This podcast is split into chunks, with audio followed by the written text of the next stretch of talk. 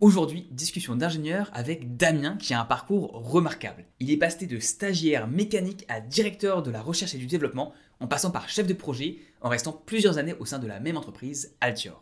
On va voir ce qu'il a fait concrètement au sein de chacun de ses métiers, des exemples de projets sur lesquels il a travaillé et aussi s'intéresser aux points d'inflexion au tournant de sa carrière. Tout ça pour que tu puisses te faire une idée de qu'est-ce que ça veut dire être ingénieur conception et quelles sont les opportunités qui peuvent s'offrir à toi quand tu fais ce type de carrière. En toute transparence, c'est la compagnie Altior qui m'a contacté pour que je parle avec Damien et d'autres de ses ingénieurs. Ils m'ont donc payé pour cette vidéo. Cependant, je l'ai fait pour trois raisons principales. La première, c'est que j'ai pu choisir les intervenants et les sujets.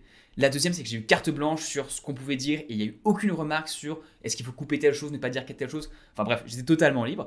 Et donc, euh, troisièmement, en fait, ça fait qu'on a une discussion qui est vraiment très très cool. Donc, un grand merci à Altior de m'avoir fait confiance, de m'avoir donné carte blanche pour cet épisode. On est parti pour l'épisode discussion d'ingénieur avec Damien, de stagiaire à directeur recherche et développement. Damien, est-ce que tu pourrais te présenter en quelques mots? Bah, bonjour à tous, euh, bah, je m'appelle euh, Damien Parent, je travaille actuellement chez Altior et je vais vous parler aujourd'hui de mon parcours professionnel, de mes études jusqu'à ma situation actuelle. Merci Damien, on peut commencer au niveau des études, je pense que c'est là où il y a beaucoup de, des personnes qui regardent et écoutent ce podcast qui, qui sont. tu as commencé au mine de Nancy, comment est-ce que c'était sur la fin de tes études? Est-ce que tu savais déjà ce que tu voulais faire? Dans quel type de spécialité étais-tu? Comment s'est passée cette fin d'études? Bah, déjà, au niveau des études, moi, j'ai eu un peu de mal à me, à me trouver. Hein. Je n'étais pas un fou de guerre à, l'école. J'ai une formation euh, technique avec un bac technique. Après, euh, en me cherchant un petit peu, je suis parti vers un BTS hein, euh, en conception de produits. Et c'est là que j'ai découvert une voie qui me plaisait autour justement de la créativité, la conception. Et c'est ce qui m'a mené derrière à poursuivre mes études euh, vers euh, l'école des mines de Nancy, qui avait une spécialité justement en engineering de la conception. D'accord, donc tu savais déjà ce que tu voulais, enfin, tu avais la conception de produits déjà en BTS et tu es arrivé aux mines de Nancy en sachant que c'était la spécialité que tu voulais faire. Tout à fait, ouais. Je suis allé, je suis allé là-bas pour euh, justement retrouver cette, cette spécialité qui, qui, me plaisait. Alors de là à savoir ce que je voulais faire, non, pas vraiment. Mais c'est une, formation qui, euh, sur trois ans, euh, qui donnait la possibilité, sur les trois années, de faire trois stages. Hein. Euh, donc des stages de 4, 5 et 6 mois, donc des stages assez conséquents, et aussi beaucoup de projets, de projets concrets dans le cadre des études. Donc ça m'a permis pendant les trois années un petit peu de découvrir déjà trois environnements de travail différents en effectuant mes stages, en ayant des relations aussi avec des industriels dans le cadre des projets ce qui m'a permis pas à pas bah, d'avoir une meilleure vision un petit peu du, je vais pas dire du monde de l'entreprise, mais des, opportunités et des choix que je pourrais faire derrière. D'accord. Et donc pendant ces, trois stages-là, c'est à ce moment-là que tu as fait un stage donc euh, chez PDCI, qui est l'ancien l'ancien nom, enfin la boîte avant la fusion euh, qui est devenue euh, Alture maintenant, c'est ça? Exactement. J'ai fait mon stage de fin d'études chez PDCI. Donc là, c'était une histoire d'opportunité dans la mesure où moi, je voulais faire un stage à l'étranger euh, pour euh, finir mon, cycle d'ingénieur. J'ai eu un peu de mal à, trouver, j'ai eu des pistes qui ont du mal à se décanter euh, et j'ai eu ce contact avec André Cotard, qui, était le directeur de, PDCI, qui aujourd'hui est parti à la retraite. Il m'a présenté un projet, alors très, il est tout de suite rentré dans la technique, on a vite on a vite matché euh, et il m'expliquait que son fils s'était installé euh, à Shanghai et que dans le cadre de l'entreprise, il y avait la possibilité d'avoir cette dominante internationale. Donc le stage se passait en, France, mais avec la possibilité d'échanger au quotidien avec, euh, avec la Chine. Donc c'était un peu quelque chose que je recherchais, hein, cette dominante internationale dans le cadre de ce, de ce stage de fin d'études. Donc je me suis lancé dans cette aventure. Et c'est consisté en quoi alors ce projet dont tu parles? Donc tu étais en France, tu parlais beaucoup avec euh, son fils qui était à Shanghai. En, concret, euh, au, enfin, au jour au jour, à la semaine de la semaine, c'était quoi les, les, projets principaux sur lesquels je pouvais travailler? Alors, il y avait un projet principal qui était mon sujet, euh, mon sujet de stage, qui consistait à concevoir une gamme de boîtiers de disques durs externes. Donc, c'est des choses qui ont un peu disparu depuis, mais il faut se remettre dans le contexte. On était en 2005 et là, c'était euh, la solution de stockage de data qui était usuellement euh, voilà, qui était courante. Donc, l'objectif, c'était de développer toute une gamme de boîtiers de disques durs hein, dans lequel on vient mettre après son HDD euh, pour pouvoir faire du, du, stockage de data. Donc là, partir d'une feuille blanche, Le, concept était de définir une gamme. Et à partir de là, bah, c'était de rechercher l'existant, de voir un petit peu les, différents concurrents, de, faire un peu de design aussi, même si ce n'est pas du tout ma spécialité, mais dans la structure dans laquelle je suis rentré, il n'y avait pas de, de designer de chercher les matériaux, les procédés de fabrication, de trouver des partenaires pour faire de l'électronique, parce qu'il y avait un peu d'électronique aussi dans, le boîtier. Moi, j'ai oublié de le préciser, mais mon background, il est vraiment plutôt orienté conception de produits mécanique. Hein. Euh, et après, bah, il s'agissait de dessiner euh, ces objets, de faire l'industrialisation. Et quand on est rentré dans cette phase d'industrialisation, il y a eu avec les achats aussi la recherche de, partenaires en Chine pour la fabrication de, de ce produit. Donc, j'ai évoqué le fils du patron, donc Yanis Cotard, qui lui avait monté une entreprise à Shanghai, hein, mais une entreprise qui était spécialisée dans l'injection thermoplastique. Donc, euh, c'est bien, ça permettait d'apporter une brique hein, euh, dans, la fabrication de ce produit, mais il n'avait pas euh, de ligne de production électronique à ce moment-là. Donc, il a fallu trouver d'autres partenaires en Chine pour pouvoir euh, y associer une carte électronique dans, dans ce boîtier. C'est hyper euh, pointu et surtout euh, divers pour un stage, ça me paraît. c'est fou de faire ça. C'était uniquement le stage, ça? Ça, c'était uniquement le stage sur les six mois. Donc, c'était assez fou, moi, me représenter les choses comme ça. Au début, je me serais dit, c'est impossible. Hein. C'est pas en sortant de l'école qu'on est capable de faire une chose pareille. Mais au final, euh, bah, six mois, ça laisse le temps aussi euh, de voir les choses. Je suis rentré dans une structure qui était toute petite. Hein. Euh, il y avait neuf personnes, mais qui était déjà un peu structurée. Il y avait le patron, il y avait une personne en compta, achat, qualité. Il y avait un chargé d'affaires qui était rentré une semaine avant moi. il y avait déjà deux techniciens au bureau d'études, hein, mais qui étaient plutôt orientés modélisation d'outillage d'injection et puis une personne en production. Il y avait une, petite, une toute petite de, de production. Donc, c'était un petit peu structuré. Euh, et puis, bah, on m'a accompagné. Je me suis renseigné aussi à droite à gauche pour essayer de, concevoir ce produit. Et dans cette phase des six mois, j'ai eu le temps de, bah, de concevoir le produit, de l'industrialiser et d'aller en Chine là, j'ai pu aller en Chine voir euh, les usines, donc deux usines, celle de Yanis Cotard, donc, qui est implantée à Shanghai pour la partie réalisation euh, des outillages d'injection, et une autre usine qui était dans le sud de la Chine, euh, à Shenzhen, qui, elle, faisait la conception et la réalisation de la carte électronique. Donc, c'est allé très vite. et ce qui a été assez valorisant, c'est que, bah, à l'issue de ce stage, le produit était était finalisé, packagé, euh, prêt à être vendu. Waouh, c'est trop cool. À la fin du stage, avoir le prototype, c'est ouais, je suis vraiment impressionné. En, six mois, c'est du gros boulot. Donc après, après ça, comment est-ce que s'est passé la, la, suite? Parce que le projet était finalisé, il voulait t'embaucher, c'est toi qui as demandé. Comment ça se passe cette transition entre stage et, premier job? C'est vraiment une question qui revient souvent chez les étudiants et ils ont toujours l'incertitude. Donc pour toi, ça s'est passé comment par exemple?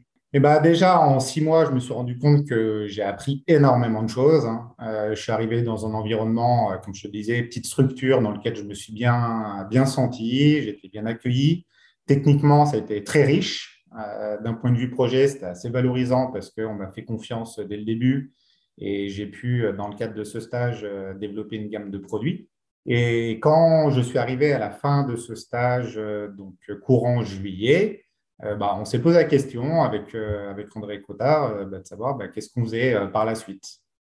Donc lui, il avait une, vraie volonté de, de, structurer le bureau d'études hein, pour pouvoir aller, aller de l'avant. C'est quelqu'un qui, qui, a toujours plein de, plein de projets. Donc il m'a proposé un CDI pour que je reste au sein du, du bureau d'études. Et c'était un CDI, c'était sur, sur un, un nouveau projet en soi ou c'est quand tu, parce que tu parles de structurer le bureau d'études. Donc, le projet que tu as fait, il était fait, c'était vraiment pour faire autre chose ou c'était dans la continuité quand même de continuer à être sur euh, bah, du, un projet après l'autre euh, Comment s'est passé le, scope en lui-même? Non, non, en fait, le, projet, c'était euh, d'avoir un, un, poste d'ingénieur en bureau d'études. Hein, et le, métier de, PDCI, c'était d'apporter du service à, nos clients. C'est-à-dire que la, gamme de boîtiers de disques durs que j'avais faite euh, pendant ce, projet, on l'avait fait pour le compte d'un client.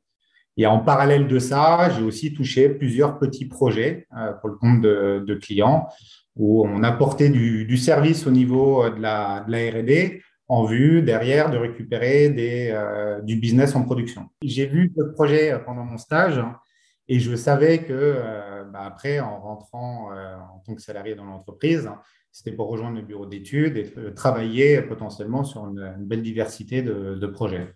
Ah, c'est top. donc ça s'est fait naturellement. Tu arrives dans le bureau d'études, tu acceptes le, CDI. qui est en France, où il y a toujours des déplacements en Chine de prévu Comment ça se passait à ce niveau-là? Quelle était ton appétence pour l'international? Alors, le, bureau d'études est en France, euh, donc euh, à Orléans, et il y avait bah, toujours la possibilité de faire des déplacements pour aller voir euh, nos unités de production, donc des unités de production en sous-traitance, hein, qui pouvaient se situer en France, Europe ou Asie. donc, je savais que j'allais être mené à faire des déplacements et à discuter avec des, des fournisseurs qui pouvaient être un peu partout à travers le monde.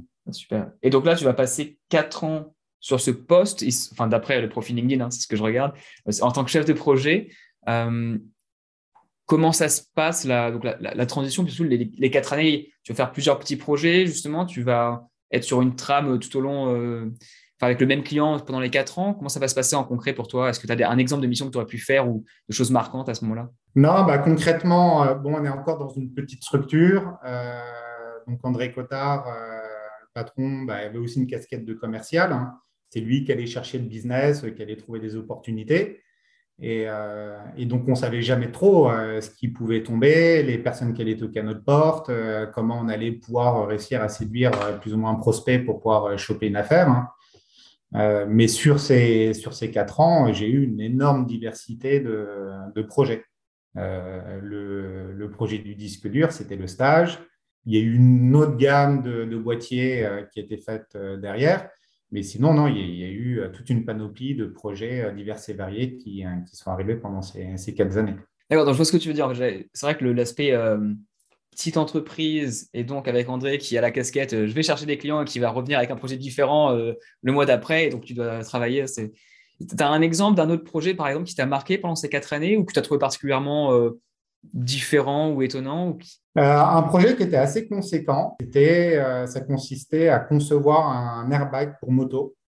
Hum, parce que là, on est sur un, sur un projet qui est complexe, on touche la sécurité. Euh, il y avait une grosse brique électronique dedans et surtout des problématiques d'intégration. donc, nous, on concevait la partie mécanique du produit et notre client, lui, euh, gérait toute la partie électronique et logiciel, algorithme. Et pour bien fonctionner, euh, détecter un, accident en moto, c'est un peu différent euh, d'une voiture. on peut tomber sans avoir de choc frontal. On peut avoir des secousses en passant sur un dodan ou un nid assez rapidement sans considérer que ce soit un accident.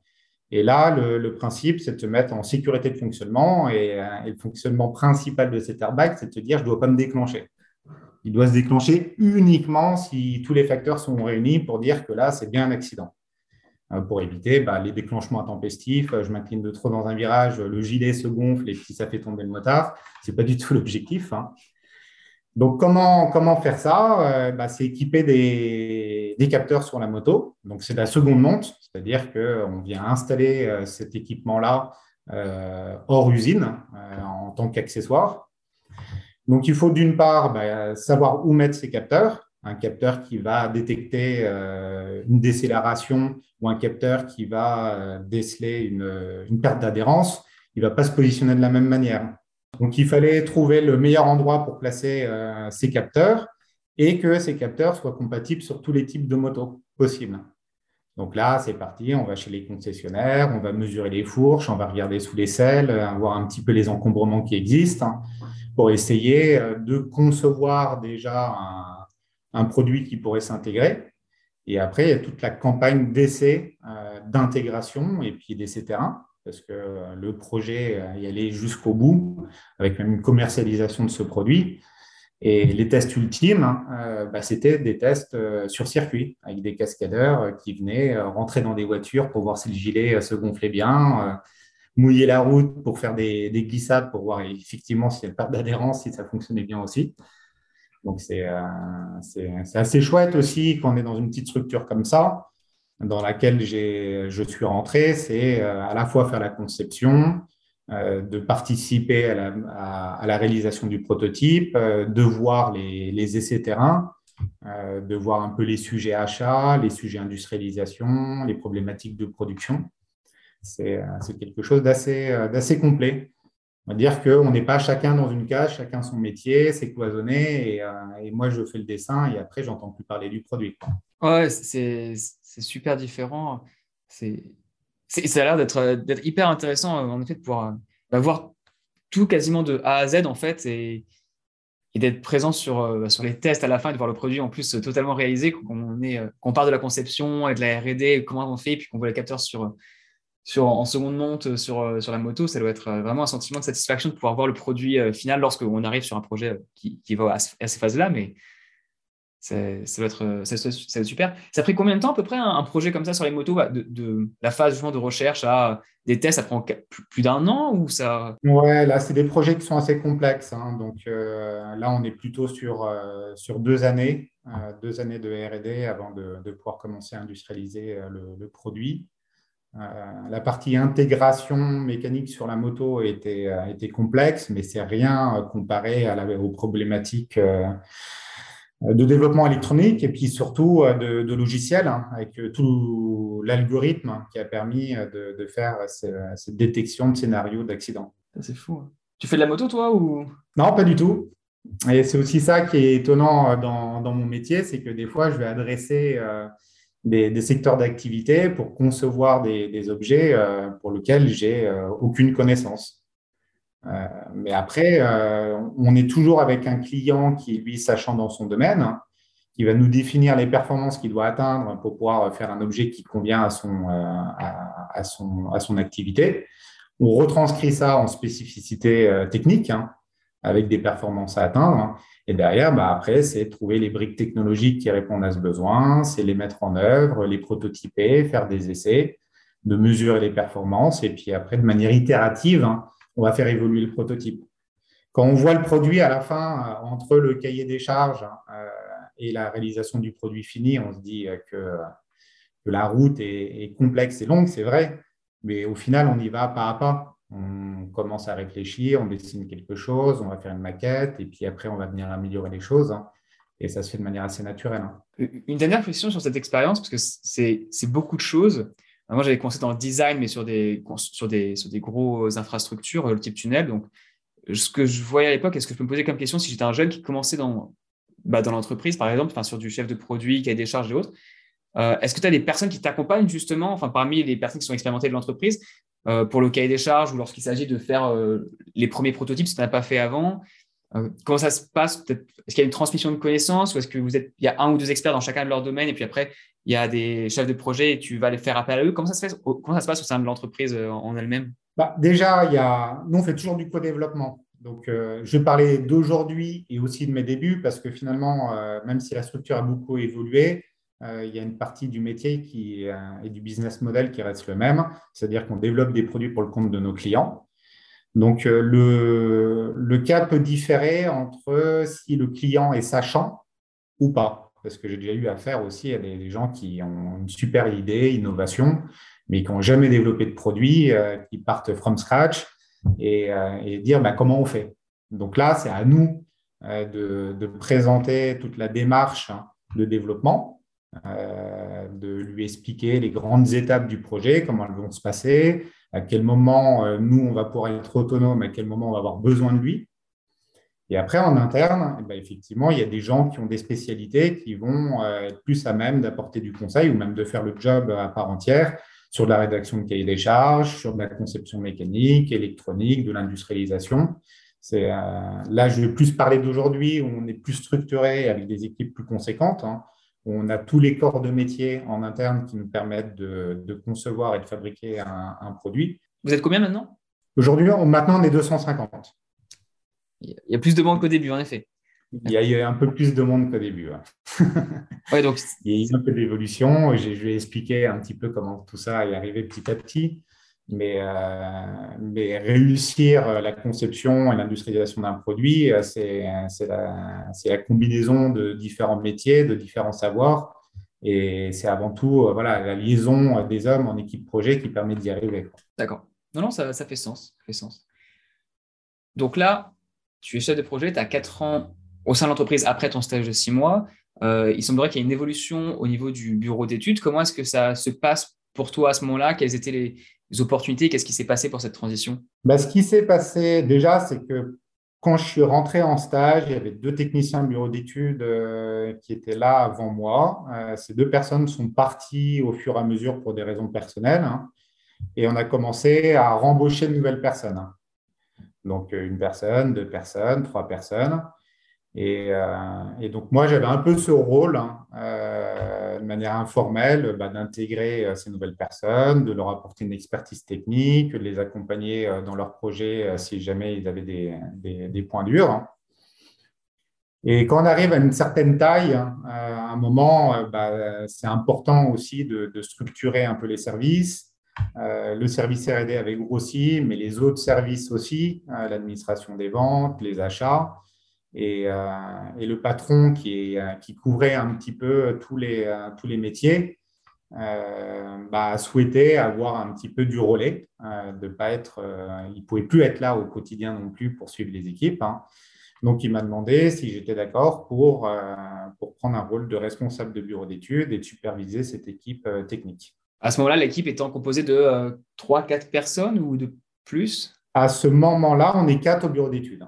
D'accord donc toi, tu acceptes tout de suite, c'est ce que ce que tu voulais faire. Enfin, ça, comment tu, à ce moment-là, c'est vraiment la, suite normale ou tu te dis ah je ne sais pas trop. Euh, comment tu l'as senti toi? Bah c'était euh, quand, on évolue dans l'entreprise, on peut évoluer en tant qu'expert, hein, euh, monter en compétences techniques sans forcément aller vers du management. Hein. après, moi, j'avais un bon feeling avec les équipes. Ça m'a paru assez naturel de les accompagner techniquement. Euh, et, donc, quand il m'a proposé finalement ce poste-là, en réalité, c'était déjà plus ou moins ce que je faisais, euh, ce que je faisais déjà. Donc, euh, il n'y a, pas eu de grand doute. C'était un petit peu formaliser le, métier, le nouveau métier que je commençais à faire petit à petit. et ça s'est fait, fait très naturellement. D'accord. Donc là, tu, tu, deviens responsable du bureau d'études mécaniques comment ça se passe sur les années qui, suivent? Est-ce que ce que tu vas faire au jour le jour change notablement parce que tu es plus en supervision que sur des projets eux-mêmes ou tu restes quand même à faire euh, un projet euh, et tout en faisant la supervision? Comment ça se passe l'équilibre euh, dans les années qui suivent? Bah, Il y a eu les deux. il y a eu les deux. moi, j'ai continué, parce qu'on est une petite équipe de, quatre personnes, management de, de trois personnes, ça ne prend pas les ressources à temps plein. Donc, je continuais à faire du projet. J'accompagnais techniquement euh, les équipes hein, et les faire monter en compétences. Et après, bah, il y a aussi toute la partie calcul de rentabilité du service, euh, la gestion des plans de formation, la gestion des congés, des absences, euh, le planning de charge, la gestion des priorités, qui sont plutôt des activités classiques, classiques de management. Donc j'ai fait les, deux en parallèle. Euh, l'équipe a continué un petit peu à grossir. Euh, après, ce qui s'est passé surtout, c'est que les projets sont devenus aussi plus complexes. Euh, donc, je ne pouvais plus, par exemple, prendre un projet complexe dans son intégralité parce que sinon, je me trouve en porte-à-faux par rapport au suivi des équipes. Hein. Donc, il y a eu cette phase où, je pouvais un petit peu initier le projet, travailler sur l'architecture, de, m'assurer que le besoin client était bien, bien intégré et que nous, on allait avoir euh, toutes les compétences en interne pour pouvoir, euh, pour pouvoir faire le job. Et après, dispatcher des, sujets d'études au sein, au sein même de mon équipe. D'accord. Et ton équipe, à ce moment-là, tu disais qu'elle avait grandi. Ça s'est passé comment cette évolution? J'imagine naturellement, mais vous étiez quatre au départ. Ensuite, tu as fait quatre, enfin, cinq ou neuf je ne sais pas exactement si euh, quand Alture, après, ça a fait une fusion, donc tu pourras peut-être nous en parler aussi un peu, mais comment s'est passée cette évolution justement en termes de nombre de personnes et après cette, euh, fusion qui est arrivée? Donc, au niveau du nombre de personnes sur le, bureau d'études MECA, au début, ça, a un petit peu stagné, autour de, 4-5 personnes. Hein. Euh, mais il y a eu un peu de roulement, il y a eu des départs, il y a eu des arrivées, donc il faut aussi retravailler sur toute la partie intégration, formation.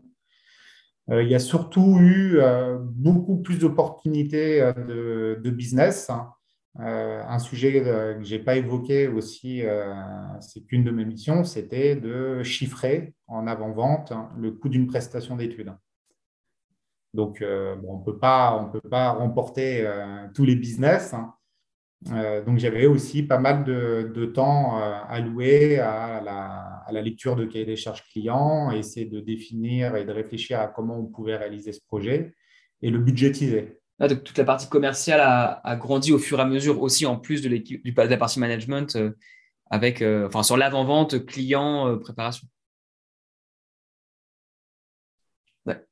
D'accord, donc ça, ça, pas, ça, ça avance. Et ensuite, la, la, suite au niveau de tout ce qui était maintenant, c'est Altior. Avant, c'était PDCI. Qu'est-ce que tu peux nous en dire un peu plus sur ce qui s'est passé euh, bah, sur la transition? Parce que c'est quelque chose qui, surtout qu'en étudiant, je me souviens, j'avais vu des, fusions à acquisitions, etc. Et ça, mais ça, se passe, quoi en concret? Qu'est-ce qui change? Est-ce que ça change ta vie à toi? Est-ce que ton travail change aussi euh, à grand niveau? Et ensuite plus en macro pour un ingénieur dans le travail Qu'est-ce que ça peut changer? Mmh, Tout à fait. Euh, donc là, il y avait l'entité PDCI euh, qui avait des compétences en interne euh, de gestion de projet, de RD mécanique, hein, et le, fils d'André Cotard, Yanis Cotard, qui lui avait monté son entreprise à Shanghai, avait plus développé des compétences d'industrialisation et de fabrication de produits. L'un comme l'autre, euh, on avait des spécialités plutôt autour des, produits purement mécaniques euh, et très orientés plasturgie. Et au fur et à mesure d'opportunités avec nos clients, on nous a demandé de plus en plus euh, bah, d'intégrer de l'électronique dans, ces objets. Donc, bah, on le faisait en s'appuyant sur, sur des partenaires. Hein. Mais on s'est trouvé un petit peu, un peu bébête de, devoir superviser des projets électroniques sans, sans vraiment comprendre ce métier. Donc, on a décidé d'intégrer un bureau d'études électroniques hein, euh, chez, chez PDCI et, et TechnoChina, donc TechnoChina qui était l'entité euh, shanghaïenne, hein, s'est équipé aussi euh, petit à petit de moyens de production en électronique. Donc là, il y a une montée en compétences hein, qui nous a permis d'adresser bah, des nouveaux marchés, des nouveaux projets. Et, et après, d'un point de vue plus administratif, hein, pour, pour commencer, il y a eu une, holding qui s'est créée, qui s'appelle euh, Altior, hein, qui a permis euh, d'héberger les deux entités, euh, donc PDCI et TechnoChina. Donc ça, ça a duré un temps. Donc holding Altior et puis les deux entités juridiques PDCI et TechnoChina qui ont continué à exister. Donc là, le virage, il n'était pas spécialement flagrant parce que c'était plus administratif. Hein. Mais quelques années plus tard, on a décidé vraiment, euh, pour que c'est du sens et de la compréhension, une meilleure lecture pour nos clients, de faire plus qu'un et que euh, tout ça se regroupe hein, pour créer Altior, une entité qui est capable de concevoir et de fabriquer euh, des objets. Oui, et qui, des objets qui en plus intègrent beaucoup plus cette partie électronique. Enfin, même si avant vous pouviez le faire en sous-traitant, maintenant c'est en interne, vous avez cette compétence au sein d'Altior et ça a fait un, un groupe, enfin c'est un front uni pour quel que soit l'objet qu'ils ont à concevoir entre plasturgie et électronique. Exactement. Et donc là, c'était quand même deux entités qui étaient euh, bien, bien séparées. Euh, et cette fusion euh, bah, nous a permis de remettre un peu des choses à plat. déjà, de, réfléchir en équipe projet franchine, de se dire, il n'y a pas une équipe qui commence à développer et après une autre qui va industrialiser, mais plutôt d'avoir un raisonnement global, hein, de se dire que dès le début du projet, dès le premier contact client, bah, dans cette équipe projet, on va mettre à la fois euh, des compétences d'industrialisation, des compétences en mécanique, en électronique, en gestion de projet, pour pouvoir bien comprendre la globalité du projet euh, dès, euh, la, réponse à l'appel d'offres. Donc ça, c'était quand même un gros changement parce que ça a permis de faire des, équipes projets multisites, hein, multiculturelles aussi, chose qui était un petit peu moins ancrée au début quand les deux entités étaient très séparées. Et par exemple, en, pratique, ça veut dire que euh, lorsque tu vas être sur soit le cahier des charges ou sur l'avant-vente, sur, euh, euh, enfin, sur ce que toi tu faisais, tu vas aller avoir des personnes de l'équipe, typiquement en, Chine, avec qui tu allais involve, que tu allais pardon, impliquer beaucoup plus à ce, à ce stade-là, alors qu'avant, ce n'était pas forcément le cas, c'est ça? Exactement, ouais. Donc là, on, est vraiment en groupe, groupe projet et chaque, chaque entité va bah, chiffrer un petit peu le métier qu'il aura à faire, le travail qu'il aura à exercer et, puis les livrables qu'il devra fournir pour, pour réaliser la prestation. Donc, il y a le bureau d'études qui va chiffrer une partie, il y a l'industrialisation qui va chiffrer une autre partie, la production qui va évaluer aussi toute la partie coût de prod. Euh, et ça, ça nous permet d'avoir un, budget global qui permet de réaliser euh, cette prestation. D'accord. Il y a eu des alors, questions, parce que j'ai vécu en Corée, donc je vois très bien les différences culturelles qu'il peut y avoir avec différents pays. Est-ce que tu as eu euh, une anecdote de différence culturelle au départ sur les manières de faire les choses entre la, la France et l'entité chinoise ou, pas? Oui, il y a eu beaucoup de choses qui oui, il y, avait, pas mal de différences. Euh, déjà, il y a un, premier point qui n'est pas forcément euh, culturel, hein, mais qui est plus lié à la distance. Hein. Parce quelque chose que je n'ai pas précisé, c'est qu'on peut venir fabriquer un peu dans les quatre coins du monde. Hein. Par contre, nos clients étaient essentiellement franco-français. Donc, il y avait une relation, euh, on va dire, commerciale dans les phases de développement où il y avait du contact, une vraie, relation client. Euh, l'entité Chine euh, était un petit peu plus distante. Hein. Et donc, cette notion de relation client, de service client était peut-être un petit peu plus abstraite euh, pour eux. Donc, on a beaucoup travaillé par la suite justement pour qu'il y ait cette constitution d'équipe projet dès les phases d'avant-vente hein, pour que les équipes Chine bah, soient impliquées hein, avec la relation client dès le départ. Et ça, c'était assez surprenant parce que des fois, on voyait qu'on ne parlait pas tout à fait le même langage euh, par rapport à cette prise de position. Donc ça, je pense que ce n'est pas complètement culturel, c'est plus une histoire de distance, hein, tout simplement. Et après, culturellement, euh, et ben, en, Chine, et quand on y va, c'est assez surprenant, c'est qu'on se rend compte que tout est possible. Ils ont une capacité d'adaptation, de trouver des solutions. Euh, donc c'est assez, assez plaisant parce que finalement, on se rend compte qu'il y, a assez peu de barrières. Hein. Mais c'est aussi déroutant parce qu'une réponse récurrente euh, quand, on pose une question à l'usine, c'est le Mewenti. Et le Mewenti qui veut dire pas de problème euh, en chinois. Et se cache derrière ça euh, tout et rien. et, ça arrivait assez régulièrement, effectivement, qu'il y ait ce Mewenti et de dire il n'y a pas de problème, il n'y a pas de problème, il n'y a pas de problème. On avance jusqu'à ce qu'on se rend compte qu'en en fait, si, il y a des problèmes, c'est juste qu'on ne veut pas le dire. Et ça, ça c'est purement culturel. Ils, pensent, est-ce que c'est, est-ce qu'ils, est-ce que c'est, ils pensent qu'ils peuvent le résoudre dans le temps donné, donc ils disent qu'il n'y a pas de problème, ou est-ce que c'est, ils veulent pas le dire du tout pour pas perdre la face plus à. Bah, je, je pense qu'il y a un peu des deux. On veut pas perdre la face, mais il y a aussi toujours euh, l'optimisme de dire on va trouver une solution. Euh, à part que bah, souvent la solution, euh, c'est le travail de, de, plusieurs personnes qui vont venir échanger, et on ne peut pas régler tous les problèmes tout seul. Donc. Donc ça, je, bah, nous, on a appris hein, culturellement euh, les, petites, euh, les, petites, différences qu'il peut y avoir. Hein. Euh, mais eux aussi, ils ont appris aussi à connaître notre manière de fonctionner. D'accord, non, ça fait sens. Je vais jumper un peu, parce que je sais que, que, tu vas devoir partir en autre meeting dans, dans 13 minutes à peu près. Donc, sur ta dernière expérience, donc, où tu étais à ce moment-là, il y a eu la fusion avec la branche donc, chinoise Techno China euh, sous le nom Altior. Ensuite, tu as fait encore quelques années et euh, finalement, depuis euh, trois ans et demi à peu près, tu es directeur R&D pour Altior, donc de, Mechanical R&D Manager à directeur R&D. Qu'est-ce qui s'est passé à ce moment-là? Est-ce que c'est vraiment différent ou est-ce que c'est plus la taille qui a fait qu'il y a un nouveau titre? Est-ce que tu as des missions différentes maintenant? Comment est-ce que ça s'est passé tout ça? Donc là, la, mutation a été effectivement un, gros changement pour moi.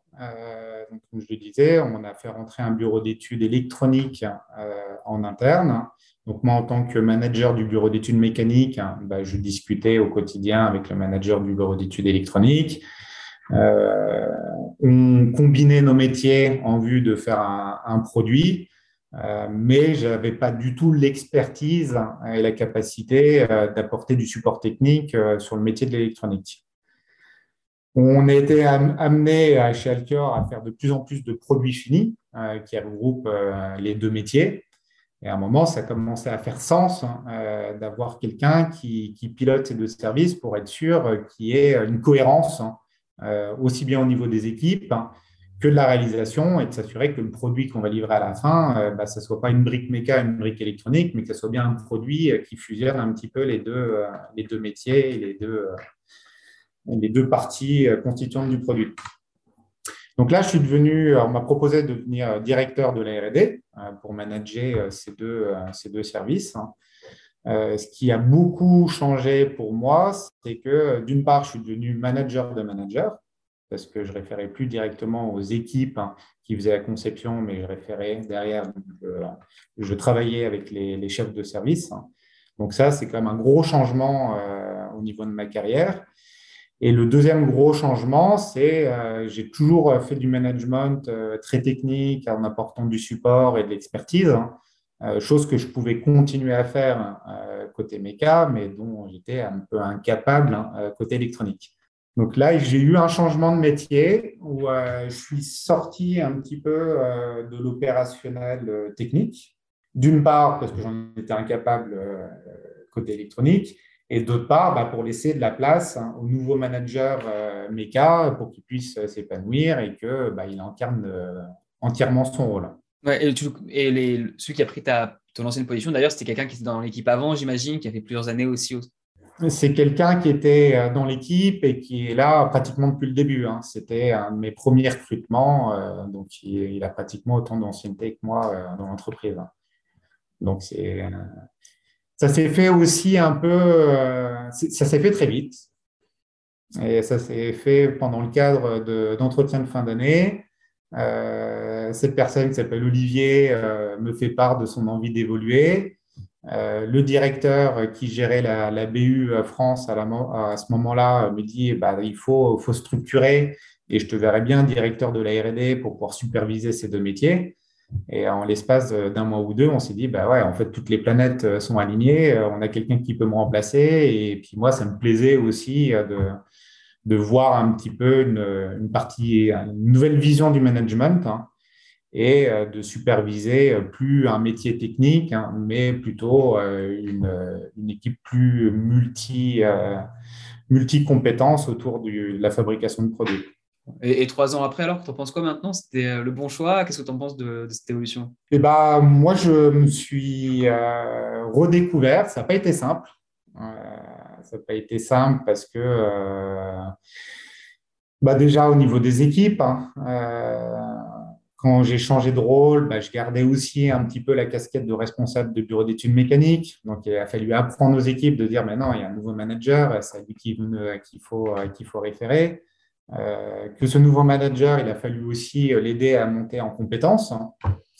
Euh, c'était aussi bah, d'accompagner les équipes électroniques hein, euh, qui pouvaient avoir besoin de mon support, mais un support autre que, que la technique. Hein ou sinon une technique, on va dire, où je prends beaucoup de recul et je ne peux, pas, peux pas rentrer dans le détail euh, de l'opérationnel. Hein.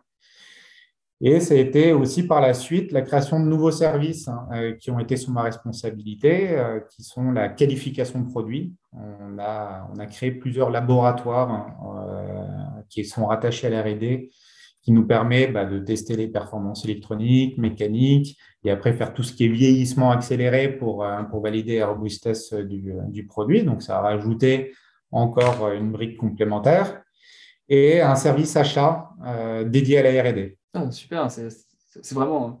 Tu reparles de ce que tu avais fait au tout départ en tant que stagiaire à la mano euh, avec la Chine et maintenant il y a une équipe dédiée que tu supervises. C'est top. Oui, oui, c'est, ça fait un gros bouleversement. Et puis quand je regarde dans le rétroviseur, euh, quand je suis rentré en tant que stagiaire, hein, euh, bah, il n'y avait pas de visibilité ou de, signes montrant euh, les possibilités de ces opportunités. J'étais dans une toute petite PME, 9 personnes. On dit, bah, non, même si elle évolue un petit peu, il y a peu de chances pour que mon rôle change complètement.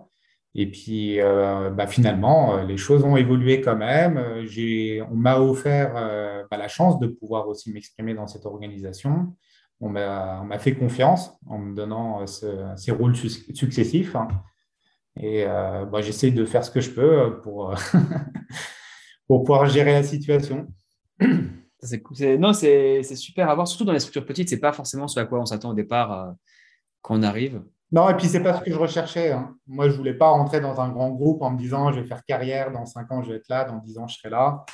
Euh, moi, je voulais plutôt être dans une petite structure, hein, euh, pas forcément petite, mais une structure où j'étais sûr que bah, je n'allais pas m'endormir, que j'allais apprendre au quotidien, qu'on pouvait se remettre en cause régulièrement, que j'allais toucher un petit peu à tout, aussi bien au niveau des, typologies de produits qu'aux différents métiers que je pouvais exercer autour du produit. Et, puis, bah, ça s'est révélé efficace parce que c'est aussi dans une petite structure qu'on peut toucher à tout. Moi, je trouve que c'est ça qui permet aussi de grandir. Hein. Euh, c'est en, apprend, en apprenant tous les jours. Hein. Et après, c'était plus une chance, euh, le fait que l'entreprise euh, grossisse, ce qui m'a permis aussi de, faire différents métiers. Quoi. Ouais, non, c'est top. un dernier point, parce que je sais qu'on en a parlé en off juste avant et que c'était un point qui était, qui était important pour, pour Arthur en ce moment, c'est que tu m'as parlé d'un virage, enfin, pas d'un virage, mais d'une transition sur tout ce qui était enjeux sociétaux, environnementaux, avec notamment un statut d'entreprise qui, change de votre côté. Euh, est-ce que tu peux me dire un peu plus et notamment euh, ben, en concret comment ça, ça risque d'impacter euh, le business Est-ce que vous faites au jour le jour En quoi ça consiste et comment quel impact ça peut avoir pour vous? On est fabricant d'objets, donc on va fabriquer des produits pour le compte de nos clients. on est passionné par la technique, hein, mais on est tout à fait conscient des enjeux environnementaux et sociétaux et, livrer des produits qui n'ont pas de sens ou des produits qui vont finir à la poubelle, hein, c'est toujours quelque chose d'un point de vue éthique qui nous, euh, qui nous titille un petit peu. Donc, depuis maintenant une paire d'années, hein, ça a commencé en 2010, on a commencé à mettre en place des boucles d'économie circulaire au niveau du recyclage de la matière, hein, pour être certain que les produits qu'on va venir fabriquer sont issus de matériaux recyclés. Et depuis maintenant euh, un peu plus de deux ans, trois ans, deux ans et demi, euh, on a monté un label qui s'appelle BFT, Design for Tomorrow, qui permet euh, de, créer des règles qu'on va s'imposer autour des enjeux d'éco-conception en vue de concevoir des produits qui, on va dire, sont respectueux pour la planète. Donc, c'est-à-dire qu'ils sont durables, qui sont réparables, qui sont euh, en low énergie, euh, qui, euh, qui, ont un certain côté éthique. Hein. Et cette année, on va aller encore un petit peu plus loin. On veut incarner cette, structure hein, dans nos statuts. Donc, changer les statuts de l'entreprise hein, pour devenir entreprise à mission. Donc, entreprise à mission, c'est une entreprise qui ne se base pas uniquement sur euh, les performances financières de l'entreprise, hein, mais qui se base aussi sur hein, les enjeux environnementaux et sociétaux. Donc, c'est le gros enjeu de fin 2022, ça va être d'écrire euh, ces statuts, de définir nos engagements, définir le comité de pilotage hein, qui va nous accompagner autour de ça.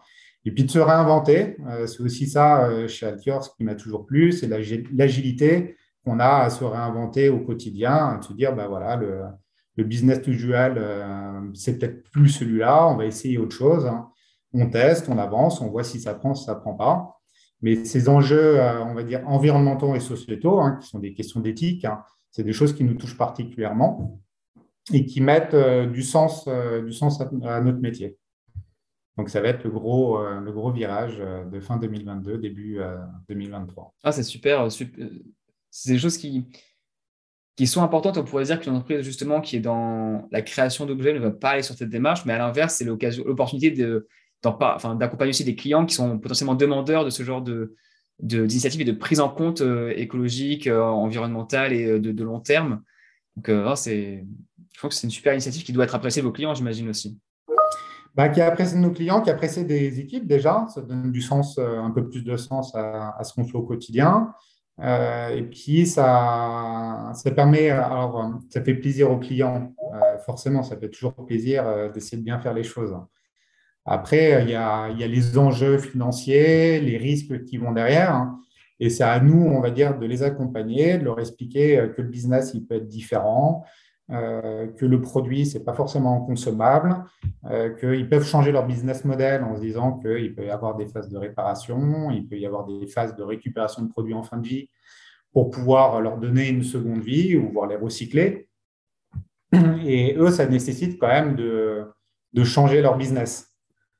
Donc, ce n'est pas simple. Se remettre en cause, c'est jamais simple, hein. euh, mais ça va être notre rôle aussi demain de dire qu'on est une entreprise qui a un super outil pour faire changer les choses, on ne sait pas si on y arrivera, mais on va essayer de faire euh, du mieux qu'on peut pour essayer euh, d'accompagner nos clients dans cette transition. Bah écoute, euh, sur cette belle vision, et avant de repasser en off, bah, je pense que c'est une belle vision pour, finir, pour finir l'entretien.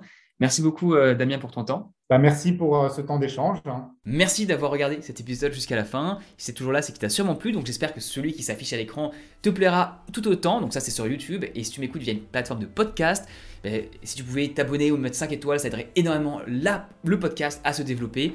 Et sur ce, ben, je t'écoute, écoute, à bientôt pour un autre podcast et excellente journée à toi. Bye bye.